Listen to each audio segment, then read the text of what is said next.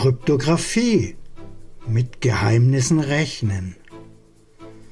Verschlüsselte Daten verarbeiten.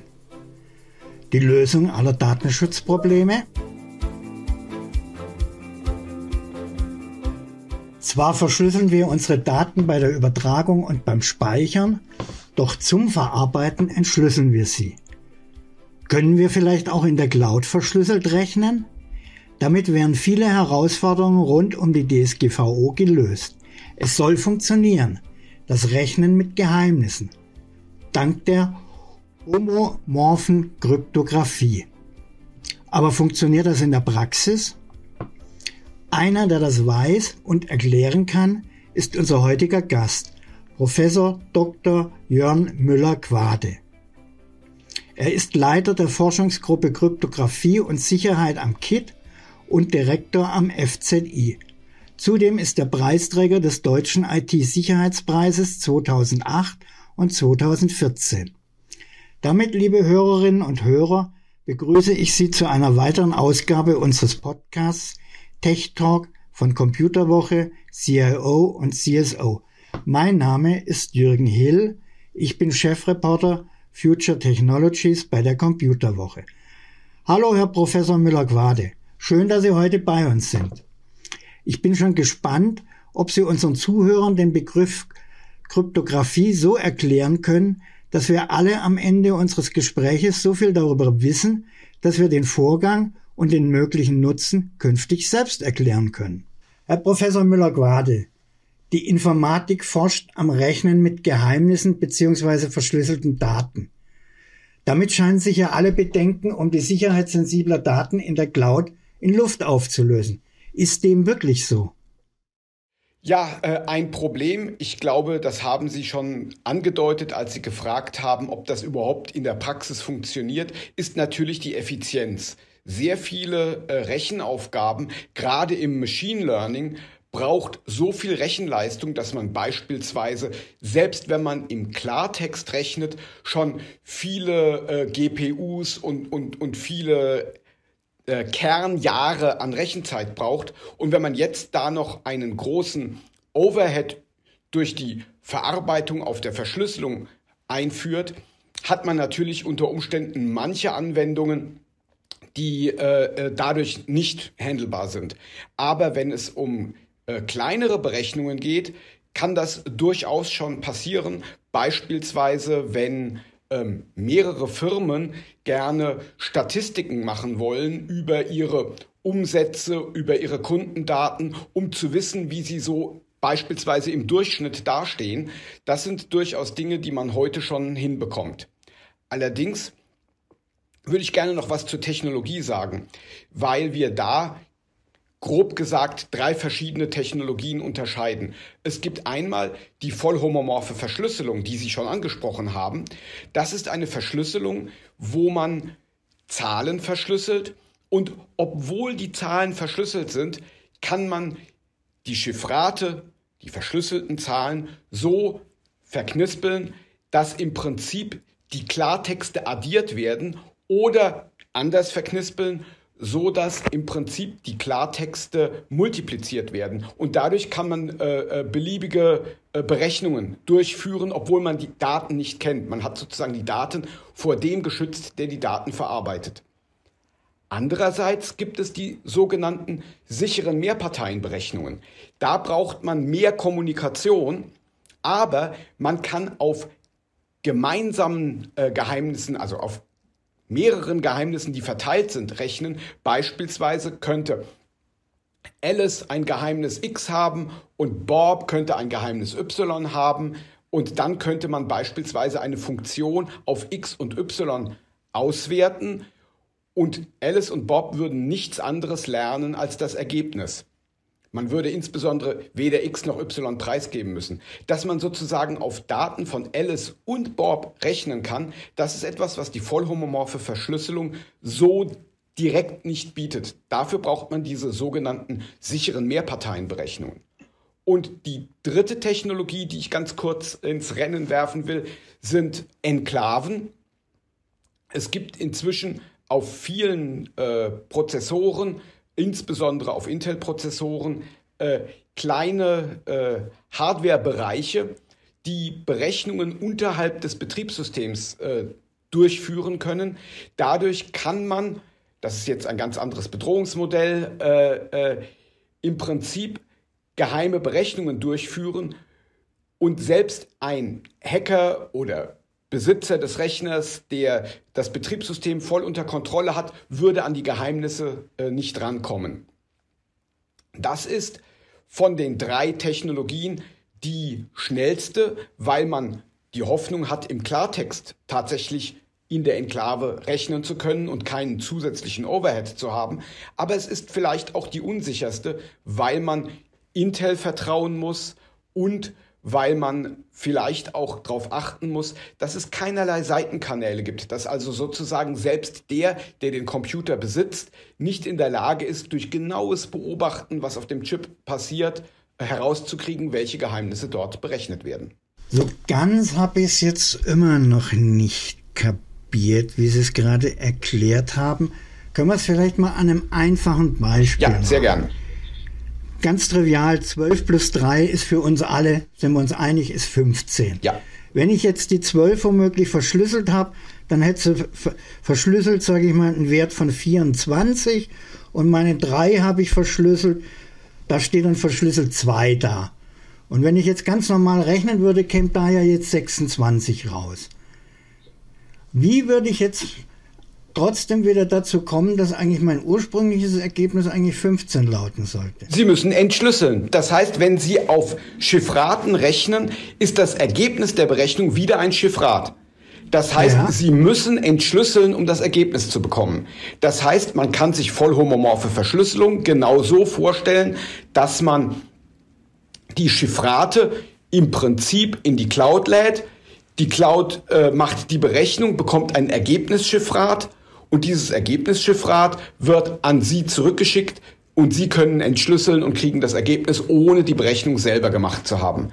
Leider ist der Overhead für die vollhomomorphe Verschlüsselung so groß, dass sich das Cloud Computing nicht mehr lohnt. Das heißt, Sie könnten es auf Ihrem langsamen Rechner daheim längst durchgerechnet haben, bevor in der Cloud äh, 12 äh, plus 3 auf verschlüsselten Daten berechnet wäre ist die, äh, die sind die sicheren Mehrparteienberechnungen. Dort ist es nicht so, dass man direkt auf Chiffraten rechnet, sondern ein Beispiel ist, dass man ein sogenanntes Secret Sharing macht, dass man sozusagen die Zahl, die die eigene Eingabe ist, so in mehrere Zahlen aufteilt, dass jede Zahl für sich nichtssagend ist, aber wenn man alle Zahlen weiß, kann man das Geheimnis rekonstruieren. Und dann verteilt man diese nichtssagenden Zahlen, diese Shares, auf die anderen Teilnehmer der sicheren Mehrparteienberechnung. Also wenn ich Sie richtig verstanden habe, die voll homomorphe Verschlüsselung kann ich heute in der Cloud, könnte ich heute in der Cloud angesichts unserer begrenzten Rechenleistungen noch nicht sinnvoll nutzen. Äh, die Cloud wäre meines Erachtens tatsächlich kein gutes Beispiel, weil die Cloud Ihnen eigentlich nichts bietet als einen ökonomischen Vorteil.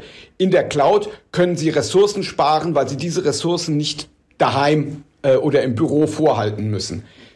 Und dieser ökonomische Vorteil der Cloud, der geht verloren in dem Moment, wo Sie einen Faktor 100.000 langsamer werden, weil der Geschwindigkeitsvorteil der Rechner in der Cloud gegenüber Ihrem Handy eben gar kein Faktor 100.000 ist. Das heißt, Sie könnten das auf Ihrem Handy daheim rechnen und müssten überhaupt gar keinem Cloud-Provider äh, vertrauen. Und anders wäre es wiederum, wenn ich das Ganze verteilt, wie Sie es gerade formulierten, mit Enklaven ausführen würde. Ähm, das sind zwei verschiedene Dinge. Äh, äh, äh, bei Enklaven also verteilen und Enklaven wäre eine Kombination von Techniken, was bestimmt sehr spannend ist, weil man dann die Sicherheit erhöhen kann. Ich will aber trotzdem im Moment mal die, die, die, die Grundtechniken trennen. Wir haben sozusagen die vollhomomorphe Verschlüsselung. Das sind Chiffrate, mit denen man rechnen kann, als wären es Zahlen. Man weiß nicht, was da für Zahlen drin sind. Das Ergebnis ist wieder ein Chiffrat und nur der, der den Secret Key hat, kann das Ergebnis entschlüsseln und das Ergebnis erhalten.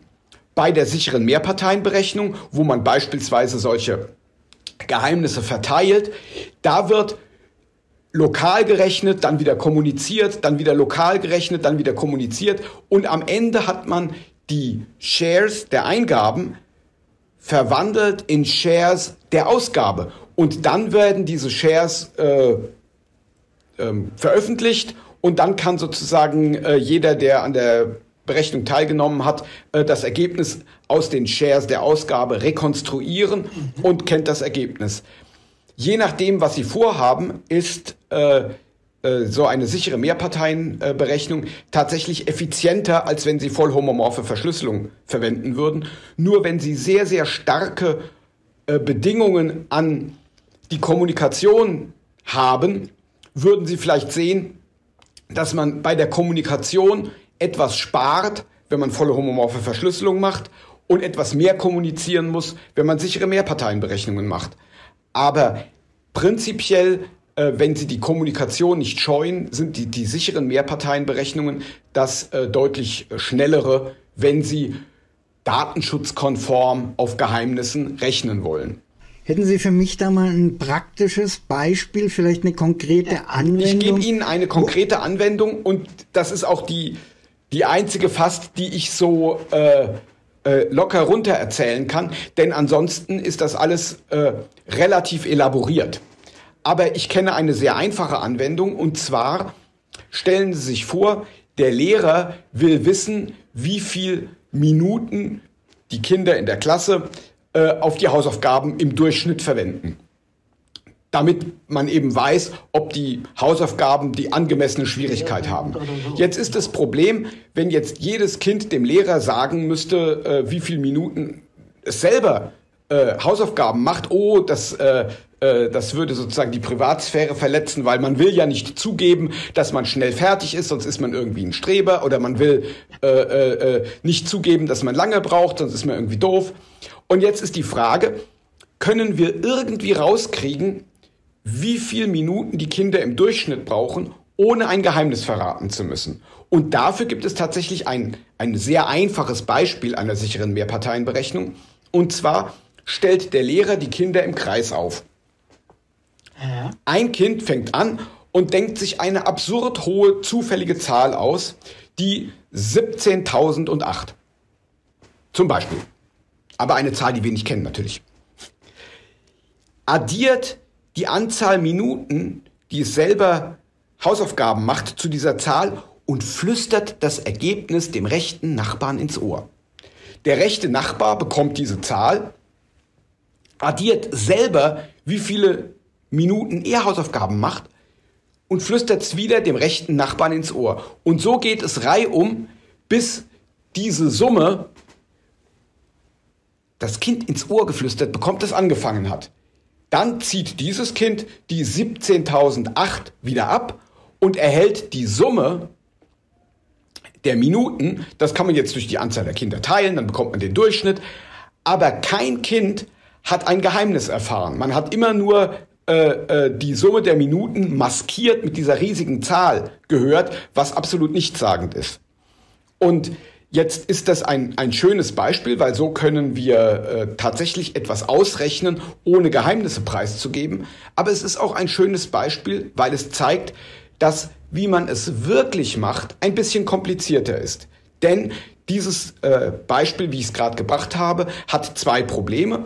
Ein Problem ist, wenn sich zwei Kinder verschwören, eines äh, links vom Fred, eines rechts vom Fred, dann können Sie durch Ihr Wissen rekonstruieren, äh, äh, wie viele Minuten das Kind in der Mitte Hausaufgaben macht. Das ist eigentlich äh, nicht erwünscht, dass sozusagen, wenn die Klasse äh, 30 äh, Kinder hat, dass schon zwei Mogler ein Geheimnis erfahren. Das will man nicht. Ja. Und was vielleicht sogar noch schwerwiegender ist, äh, sie können dem Ergebnis nicht vertrauen.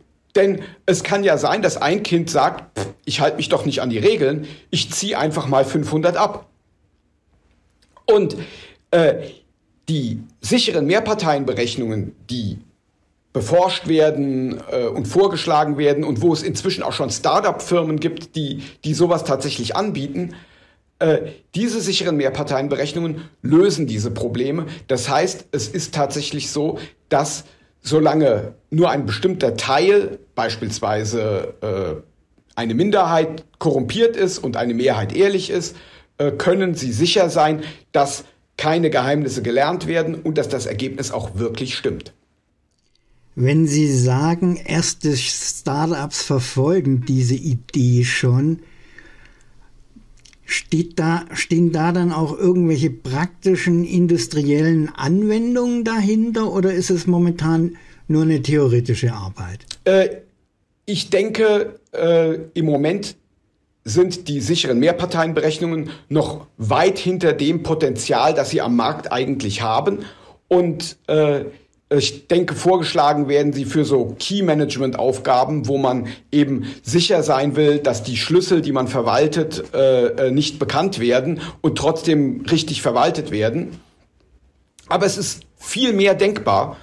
Und ich glaube, ein Hauptproblem ist, dass wir mit dieser Technik mal auf Juristen zugehen müssten und die äh, äh, sagen würden, oh, wenn das so und so umgesetzt ist und so und so funktioniert, dann ist das ja tatsächlich DSGVO-konform. Dann würden wir auf einmal einen enormen Impact haben, weil jetzt auf einmal jedem Politiker und jedem Entscheider leicht zu erklären wäre, das ist eine Technik, selbst wenn sie kompliziert wirkt, sie ist DSGVO-konform und vielleicht sogar zertifiziert äh, von irgendeiner Behörde. Und dann, glaube ich, würde das äh, sehr, sehr weit eingesetzt werden, weil man wirklich damit auf Geheimnissen rechnen kann, ohne die Geheimnisse preiszugeben. Also ein Problem, das uns hier in Deutschland sehr oft begegnet, die fehlende interdisziplinäre Zusammenarbeit beziehungsweise der Wissensaustausch. Ähm, wir sind hier, also äh, ich bin Sprecher von äh, Castell, einem äh, Verbund von Sicherheitsforschern äh, äh, hier in, in Karlsruhe. Und wir haben Juristen und wir reden mit denen auch. Aber es ist tatsächlich äh, nicht einfach, weil beispielsweise auch die Kryptografen, also ich, äh, sich die Welt manchmal zu einfach vorstellen. Und dann äh, kommt man und sagt, ja, äh, wir können doch auf verschlüsselten Daten rechnen, äh, äh, das ist doch DSGVO-konform. Und dann äh, äh, sagt der Jurist beispielsweise, hm, das ist noch nicht klar, weil äh, die Schlüssel, die man beispielsweise verwendet, wo werden die denn aufbewahrt? Wie ist denn da das Risiko? Und dann muss ich als Kryptograf auf einmal zugeben, ja stimmt, in den Modellen, in denen wir als Kryptografen denken, ist es normalerweise immer so, dass jeder auf seinen Schlüssel aufpassen kann. Man ist entweder korrumpiert, dann ist man sozusagen Teil des Angreifers, oder man schafft es, auf seine Schlüssel aufzupassen. Aber in der Realität werden ja Computer gehackt. In der Realität gehen Schlüssel verloren. Das heißt, was die Juristen eigentlich brauchen, um die DSGVO-Konformität von sicheren Mehrparteienberechnungen beurteilen zu können, ist das wahre Risiko und nicht nur der Blick der Kryptografen. Und um das wahre Risiko äh, herauszufinden, müsste man eben mal gucken, was sind das alles für Annahmen, die in der Kryptographie implizit gemacht werden. Wie zum Beispiel, dass wenn Alice ehrlich ist, auch ihr, ihr Computer nicht korrumpiert ist. Das ist eine meines Erachtens nicht sehr plausible Annahme, weil äh, es gibt genug ehrliche Leute, deren Computer gehackt wurde. Das heißt, man müsste zum Beispiel sich überlegen, ob sichere Mehrparteienberechnungen nicht so etwas brauchen wie eine gewisse Diversität bei der Hardware, damit man eben zum Beispiel sicher sein kann, dass ein bestimmter Exploit nicht alle Teilnehmer korrumpiert. Und solche umfassende Sicherheitsanalysen, die tatsächlich das Risiko quantifizieren, so gut wie möglich das reale Risiko abschätzen, die fehlen tatsächlich noch und die sind vielleicht auch das, was wirklich fehlt, um von den Juristen den Freibrief zu bekommen, den ich gerne hätte, um dann hinterher sozusagen die sicheren Mehrparteienberechnungen am Markt zu sehen, wie ich es gerne sehen würde. Ihre Erklärungen werfen bei mir zwei Fragen auf. Die eine wäre, Sie hatten vorher vom Potenzial gesprochen. Wo sehen Sie denn da wirklich das künftige Potenzial, wenn Sie dann mal in die Glaskugel schauen würden? Was könnten dann künftige Anwendungsszenarien sein? Die zweite Frage wäre, Sie hatten jetzt zum Schluss über die Probleme gesprochen. Wie müsste denn dann eine Hardware- oder IT-Landschaft ausschauen, dass wir die Technik wirklich erfolgreich einsetzen können? Äh, ich fange mal mit der Hardware an. Ich glaube tatsächlich, äh, man braucht bestimmte Module und welche genau ist zum Teil noch Gegenstand der Forschung. Aber man braucht bestimmte Module, die unkorrumpierbar sind, so dass ich als Nutzer wenigstens weiß, meine Module tun das, was ich erwarte. Wenn ich keine Garantie habe, ob mein Rechner tut, was ich erwarte, dann kann ich auch nicht erwarten, dass ein Protokoll, ein komplexes Protokoll, an dem mein Rechner teilnimmt, irgendetwas tut, was ich will. Am Ende ist das Ergebnis vielleicht 15, wie vorhin, aber mein Computerbildschirm zeigt mir die 17. Ja, wer verhindert das, wenn mein Computer korrumpiert ist? Das heißt, da muss man sich tatsächlich überlegen, für solche Computer, äh, für solche äh, kryptografischen Protokolle, äh, welche Dinge können frei programmierbar sein, aber welche Dinge sollten wirklich, wirklich, wirklich vertrauenswürdig sein. Und das erinnert mich schon ein bisschen an etwas, was Sie vorhin gesagt haben. Sie sagten, man könnte ja im Prinzip auch verteilt rechnen auf SGX, also auf äh, Enklaven. Und das ist tatsächlich schon so ein Ansatz, der ein bisschen in die Richtung geht, dass man sagt, wir kombinieren verschiedene Sicherheitsmechanismen, um wirklich äh, die Sicherheit, die normalerweise nur auf dem Papier versprochen wird, in der Realität äh, auch zu bekommen. Und was die Anwendungen angeht, wenn ich in die Glaskugel gucke, äh, da sehe ich allerhand Anwendungen. Also beispielsweise könnte es ja sein, dass sich Firmen zu virtuellen Verbünden zusammenschließen, um bestimmte Aufträge äh, zu erfüllen. Da muss man bisher die Karten auf den Tisch legen, wie, wie viel man herstellen kann, äh, wie die Auslastung ist und lauter Geheimnisse, die der Firma. In solche Dinge könnte man über sichere Mehrparteienberechnungen machen, dass man beispielsweise erstmal ausrechnet, ob man zusammen den Auftrag überhaupt erfüllen kann, bevor man äh, Details auf den Tisch legt. Man könnte sich überlegen, dass überhaupt Verhandlungen über sichere Mehrparteienberechnungen stattfinden. Ich habe vielleicht ein bestimmtes Preisschema, je nachdem, wie viele Schrauben Sie bei mir kaufen. Und Sie haben vielleicht eine bestimmte Vorstellung, äh, äh, wie viele Schrauben Sie wollen und wie viel Sie dafür zu zahlen bereit wären. Aber mein Preisschema ist vielleicht irgendwie mein Geheimnis, Geheimnis. Äh, äh, äh, während äh, äh, Sie auch nicht unbedingt sagen wollen, wie viele Schrauben Sie brauchen, wenn es zu keinem Auftrag kommt. Warum sollten Sie mir das verraten? Und solche äh, Verhandlungen könnte man über sichere Mehrparteienberechnungen machen. Und so sehe ich in der Wirtschaft allerhand Anwendungsbeispiele. Und ein reales Anwendungsbeispiel, das es schon gab, war der sogenannte Market Clearing Preis für Zuckerrüben weil bei Zuckerrüben will man nicht den höchstmöglichen Preis erzielen. Der höchstmögliche Preis würde dazu führen, dass einige Zuckerrüben nicht verkauft würden. Man würde zwar den maximalen Umsatz machen, aber einige Zuckerrüben würden nicht verkauft und man würde Lebensmittel verschwenden. Deshalb interessiert man sich in Dänemark für den sogenannten äh, äh, Market Clearing Preis. Das heißt, der beste Preis, der aber den ganzen Markt leer kauft. Keine Zuckerrübe vergammelt. Und bisher war es so, dass Notare als vertrauenswürdige Instanzen die verschiedenen Gebote eingesammelt haben und dann diesen Market Clearing Preis ausgerechnet haben. Und das kann man auch mit einer sicheren Mehrparteienberechnung ausrechnen, völlig ohne diese Geheimnisse, diese Gebote äh, preiszugeben. Auch Auktionen oder vielleicht Online-Wahlen sind Dinge, wo sichere Mehrparteienberechnungen wirklich Anwendungen finden können und werden.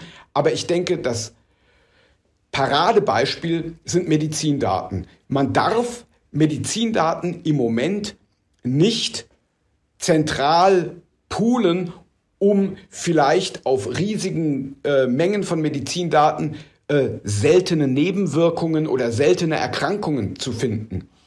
Und wenn man das mit sicheren Mehrparteienberechnungen dürfte, dann wäre das ein, ein Gewinn, wo es tatsächlich auch um Menschenleben geht.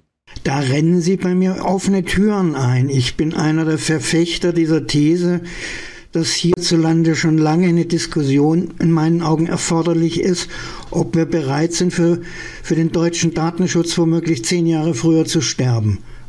Ja, wobei ich jetzt, ich behaupte ja was anderes. Ich behaupte ja nicht, werft den Datenschutz über Bord, sondern ich sage, guckt mal, was technisch geht. Vielleicht schaffen wir es ja, den Datenschutz und den Datennutzen zu kombinieren. Da kann ich Ihnen eigentlich nur Beifall klatschen. Das, das wäre für mich die erstrebenswerte Lösung.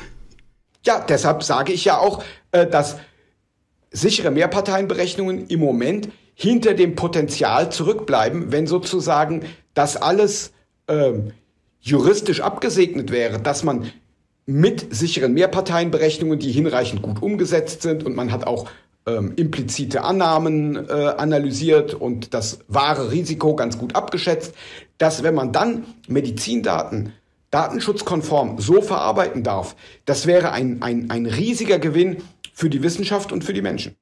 Jetzt haben wir sehr viel über die Zukunft gesprochen. Was glauben Sie denn, jetzt muss ich Sie leider schon wieder bitten, in die Glaskugel zu schauen, was glauben Sie denn, wie lange braucht man denn, bis wir da wirklich von, von marktreifen Szenarien sprechen können? Äh, ich denke, es gibt marktreife äh, Produkte äh, für zumindest mal kleinere Berechnungen. Ich denke, wenn man äh, bereit wäre, Enklaven äh, zu verwenden, gäbe es schon heute äh, technische Lösungen, die sehr leistungsfähig sind. Insofern glaube ich tatsächlich ist das, äh, woran es wirklich fehlt, und ich hoffe, äh, dieser Podcast trägt dazu bei, äh, dass einfach bekannter wird, dass da was geht, dass wir eben nicht den Datenschutz zum Fenster rausschmeißen müssen, sondern dass es datenschutzwahrende Techniken gibt, die wir verwenden können, um äh, Datenschätze zu heben, ohne den Datenschutz aufzugeben. Und ich denke, was, was wir brauchen, ist sozusagen ein gewisser politischer Wille, äh, beziehungsweise eben auch äh, äh, den, den Segen gewisser Behörden oder Juristen, äh, weil klar sein sollte, dass diese Techniken die Daten besser schützen, als wenn man die Daten nicht schützt. Im Moment ist es ja so, dass man sagt, oh, das darf man nicht, es sei denn, man hat einen bestimmten Vertrag mit einer bestimmten Einwilligung. Na, sage ich als Kryptograf so, ha, seit wann erhöht so ein Vertrag die Sicherheit? Äh, nee, der macht das aber sozusagen äh, juristisch möglich, weil jetzt klar ist, wer verantwortlich ist, wenn es schief geht. Ob es schief geht, kriegen wir vielleicht nicht raus, aber, aber wenn was schief geht und das wird bekannt, äh, dann ist wenigstens klar, wer schuld ist. Aber das könnte man ja kombinieren mit diesen Techniken, die tatsächlich äh, den Datenschutz technisch sicherstellen. Es ist sozusagen unter bestimmten Annahmen gar nicht möglich, an die Daten ranzukommen. Und das ist eigentlich ein viel besserer Schutz. Und wenn jetzt beispielsweise jemand sagen würde, ja, äh, wir wollen, damit äh, Deutschland in der Datenökonomie äh, besser mitmachen kann, wir wollen solche Techniken, dann glaube ich, würden sich die, die, die Floodgates öffnen und äh, es würde eine enorme Nachfrage äh, entstehen und es würden wahrscheinlich äh, äh, sehr schnell Produkte am Markt sein. Herr Professor Müller-Quade, nehmen wir mal an, so wie Sie es vorher formuliert hatten, ich bin jetzt ein Hörer, der hat unseren Podcast gehört und bin voll, völlig begeistert von, von Ihren Ausführungen und möchte jetzt die Technologie gerne in meinem Unternehmen einführen, gemeinsam mit meinen Partnern. Wo kann ich denn dann als IT-Entscheider eine entsprechende Hilfestellung erhalten? Weil wenn ich so an die typischen IT-Player denke, von denen habe ich eigentlich so im Gespräch von der Technologie bislang nichts gehört. Es ist so, dass tatsächlich auch äh, es im Moment noch nur wenig Firmen gibt. Ich müsste jetzt äh, äh, selber ein bisschen googeln, äh, wer da wie reif, wie marktreif ein Angebot hat.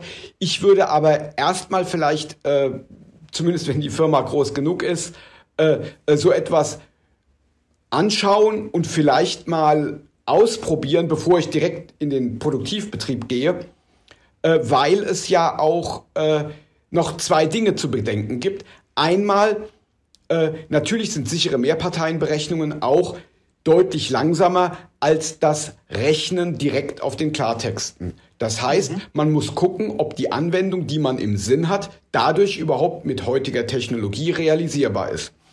Und das Zweite ist, das hatte ich auch schon gesagt, wir müssen das wahre Risiko erkennen. Das heißt, nur weil eine sichere Mehrparteienberechnung äh, sozusagen gewählt wird als, als Methode, heißt es ja noch lange nicht, dass die Annahmen, wie zum Beispiel, dass eine ehrliche Mehrheit da ist, gerechtfertigt sind. Es kann ja sein, dass dieses Deployment der Software alles auf äh, identische Rechner gelegt hat, die alle den gleichen Exploit haben und schon würde man die Annahmen der sicheren... Wir, wir, wir müssen sozusagen ran und müssen ein bisschen auch über den Tellerrand der Krypto hinaus. Wir haben da eine tolle Technik und ich glaube, man muss jetzt zusammen mit Experten der IT-Sicherheit äh, gucken, wie man das sozusagen so wasserdicht hinbekommt, dass die Annahmen, die die Kryptografen machen, tatsächlich plausibel sind. Vielleicht noch am Schluss einen letzten Tipp für unsere Zuhörer. Nach welchem Begriff würden Sie denn googeln, um die entsprechenden Firmen zu finden?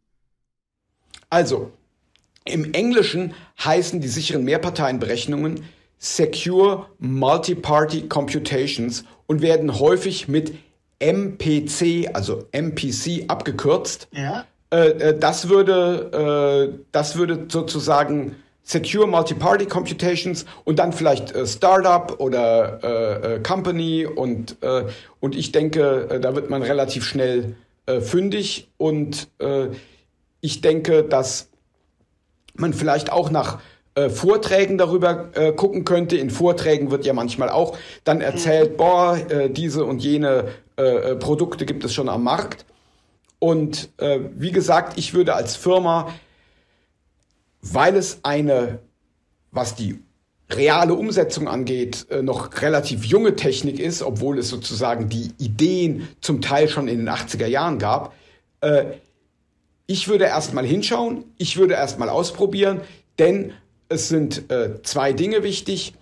Äh, die Leistung, die man damit hinbekommt, muss zu dem Problem passen, das man hat.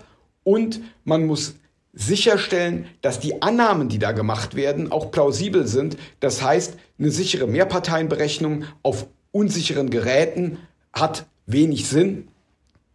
Es kann zwar sozusagen ein gewisser Teil der Geräte darf korrumpiert sein und das Ganze läuft trotzdem noch sicher und robust, aber das eigene Gerät das sollte bitte sicher sein. Und das muss man sozusagen äh, mit anderen als kryptografischen Methoden, im, mit Methoden der IT-Sicherheit äh, sicherstellen. Aber ich denke, äh, was auch wichtig ist, und ich hoffe, dass sich jetzt mehr Leute dafür interessieren, äh, ist, dass wir es schaffen, unserer Gesellschaft, unserer Politik und unserer Wirtschaft klarzumachen, dass das ein Weg ist, die Daten zu schützen und zu nutzen ohne den Datenschutz zum Fenster rauszuschmeißen und deshalb vielleicht auch eine Chance für Europa, wo der Datenschutz eben größer geschrieben wird als woanders. Und nicht zu Unrecht in meinen Augen, weil Datenschutz hat ja auch durchaus einen gewissen Wert.